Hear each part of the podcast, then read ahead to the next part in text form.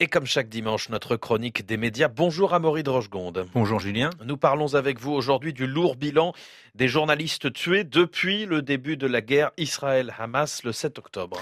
Oui, on sait déjà que 2023 est une année où le nombre de journalistes tués sera hors norme, en très grande partie en raison du conflit israélo-palestinien, alors qu'il y a eu au total 67 journalistes ou professionnels des médias tués dans le monde l'an dernier. On en est déjà à 63 rien que pour cette guerre selon le comité pour la protection des journalistes basé à New York. 56 ont été tués à Gaza et bien sûr, ces 56 sont tous palestiniens. Ils ont été tués par des frappes israéliennes, donc 14 dans l'exercice de leurs fonctions. Et c'est donc la responsabilité de l'État d'Israël qui est engagée à Moriv. Alors officiellement, l'armée israélienne dit que les journalistes ne sont pas délibérément pris pour cible mais qu'elle ne peut pas garantir leur sécurité. Ce serait d'ailleurs pour cela que l'accès à Gaza serait fermé aux journalistes occidentaux.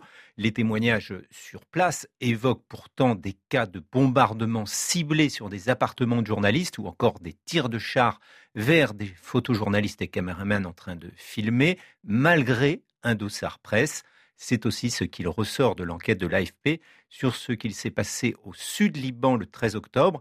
Il est aujourd'hui prouvé que c'est un obus israélien qui a tué un journaliste de Reuters, Issam Abdallah, et blessé grièvement une photographe de l'AFP, Christina Assi, qui a dû être amputée d'une jambe. Or, il est désormais avéré que ce sont deux tirs successifs qui ont blessé, voire tué ce groupe de six journalistes internationaux, qu'il n'y avait pas d'activité militaire à proximité, que les reporters étaient bien visibles et que l'armée israélienne disposait d'un drone et d'un hélicoptère pour les identifier. C'est entre autres ce qui amène aujourd'hui Reporters sans frontières à saisir la Cour pénale internationale. Oui, RSF a saisi la Cour pour des crimes de guerre contre les journalistes en Palestine et en Israël, sachant que quatre journalistes israéliens ont aussi été tués.